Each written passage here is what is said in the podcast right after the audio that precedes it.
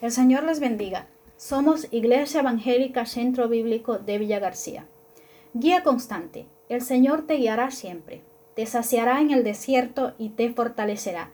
Isaías 58, 11. ¿Qué es lo que te inquieta? ¿Sientes que has perdido tu camino? ¿Sientes que estás desorientado en medio de la espesura del bosque de la vida? ¿Y te es imposible encontrar el sendero? Detente un momento. Entonces, si alzas los ojos, podrás ver la salvación que Dios tiene para tu vida. El Señor conoce tu camino y te guiará si clamas a Él. Es muy cierto que cada día trae sus preocupaciones y en medio de ellas, qué bueno es recordar que el Señor nos ofrece su guía constante. Sin embargo, si somos nosotros los que elegimos el camino, por muy revestida de piedad que esté nuestra decisión, perdemos el rumbo piensa que el profeta estaba hablando a personas en Israel que ayunaban, se afligían, pero no con corazón sincero, sino simplemente para encontrar apoyo para sus argumentos o los consejos de otros. Pero en medio de sus esfuerzos no estaban escuchando la voz de Dios. Solo si queremos ser guiados por Dios, si nos dejamos en sus manos y consejos, seremos guiados. Si buscamos su consejo, si deseamos su dirección, Él es quien dice constantemente, heme aquí. Isaías 58, 9.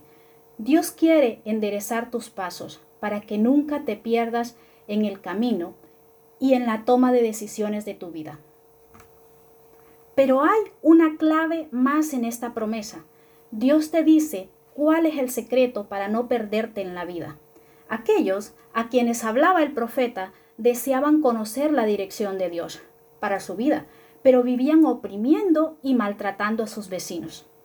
Dios no puede hablar a quienes se dedican a hacer lo que les da la gana y explotar a sus trabajadores. Isaías 58:3. La clave para experimentar la promesa de Dios está en preocuparse de las necesidades y tratar a los demás con respeto.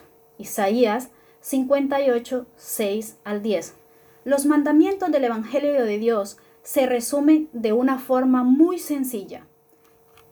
Amarás al Señor tu Dios con todo tu corazón, con toda tu alma, con todas tus fuerzas y con toda tu mente, y a tu prójimo como a ti mismo.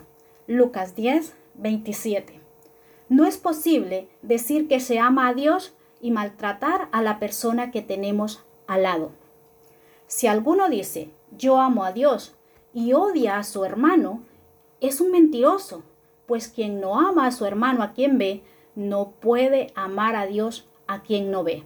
Primera de Juan 4:20. Dios es el capitán que dirige la vida, no de los malvados y opresores, sino de los generosos y compasivos.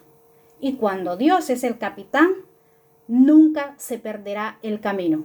Amén.